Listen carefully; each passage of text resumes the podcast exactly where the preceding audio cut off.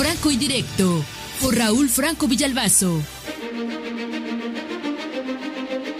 El Oscar de la 4T. Pasa en las películas. Pasa en la vida real. El pasado domingo 9 de febrero se llevó a cabo la edición 92 de los premios Oscar. Hubo grandes sorpresas como la película coreana Parásitos, que se llevó tres estatuillas como mejor película, mejor director y mejor guion original. Aquí hacemos un paréntesis para reconocer que en el gobierno de Andrés Manuel López Obrador la libertad de expresión está garantizada. Las opiniones, las críticas y hasta los memes son tomados con mucho respeto. Y regresando al mundo del cine, aquí en México también tenemos nuestros singulares premios Oscar.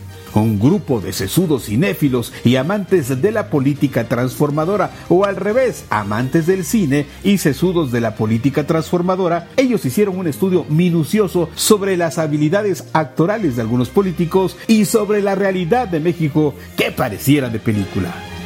Estas fueron las categorías, las nominaciones y los ganadores. Mejor película de ciencia ficción. La cuarta transformación, o como diría Carlos Salinas de Gortari, política ficción. Política ficción. Mejores actores de reparto. Ante el fracaso de la política del Fuchihuacala, el premio es para las fuerzas del orden. Por eso de que en todas partes se las parten y reparten. Mejor montaje cinematográfico. La Mañanera. Todos los días a temprana hora nos dan un montaje, vamos, una cortina de humo que nos distrae de la realidad del país. Mejor película de animación, mi villano favorito. El papel desempeñado por Felipe Calderón durante su gobierno hace que, ocho años después, a través de las redes sociales, sus minions detractores de la 4T le peguen un día sí y otro también. Al parecer, Felipillo no los deja dormir. Mejor actriz. El Oscar es para Rosario Ibarra de Piedra, presidenta de la Comisión Nacional de los Derechos Humanos, por su papel en Little Woman. O sea, le quedó grande la encomienda que tiene. Mejor largometraje de acción. Robó, huyó y lo pescaron con la superactuación de Emilio Lozoya, exdirector de Pemex, a quien por cierto su patrón Peña Nieto y sus cuates lo están dejando solo. Por cierto, Lozoya ya prepara su siguiente película, La salpicadera del Fuchicaca que viene. Mejor película extranjera y de terror, El coronavirus. Por obvias razones. Mejor película de romance. Historia de un matrimonio. La historia de Felipe y Margarita, un expresidente y un aspirante, luchan por superar que han perdido el poder al extremo que siete años después intentan recuperarlo a través de su propio partido.